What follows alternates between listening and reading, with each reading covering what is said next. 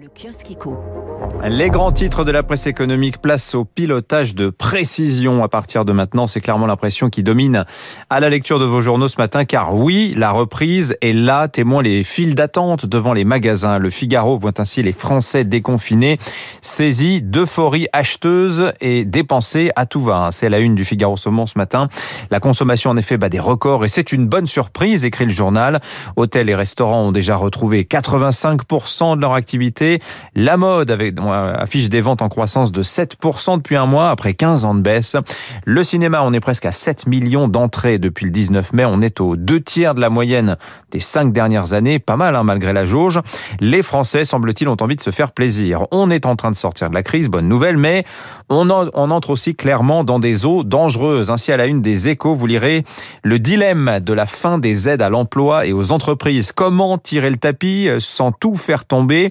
À fin avril, euh, on a encore 10 millions d'Européens euh, en chômage partiel. La crainte, et surtout dans les pays du sud de l'Europe, c'est que l'arrêt des aides envoie des centaines de milliers de gens au chômage. La, la chef économiste de Société Générale avance ce chiffre de 500 000 personnes menacées euh, de perdre leur emploi.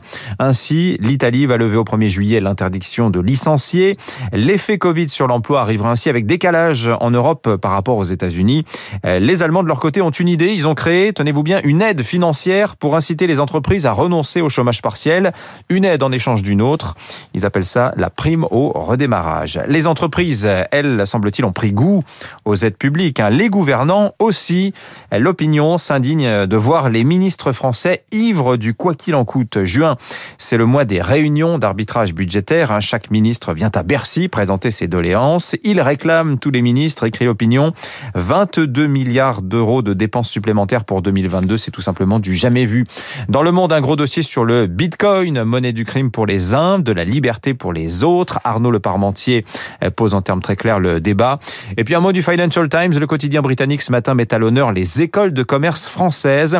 Elles occupent les cinq premières places du classement mondial des meilleurs masters en finance. HEC Paris est en tête, mais aussi l'ESCP, Schema, l'ESSEC et l'EDEC, toutes devant Cambridge, Amsterdam ou encore Singapour. 6h30.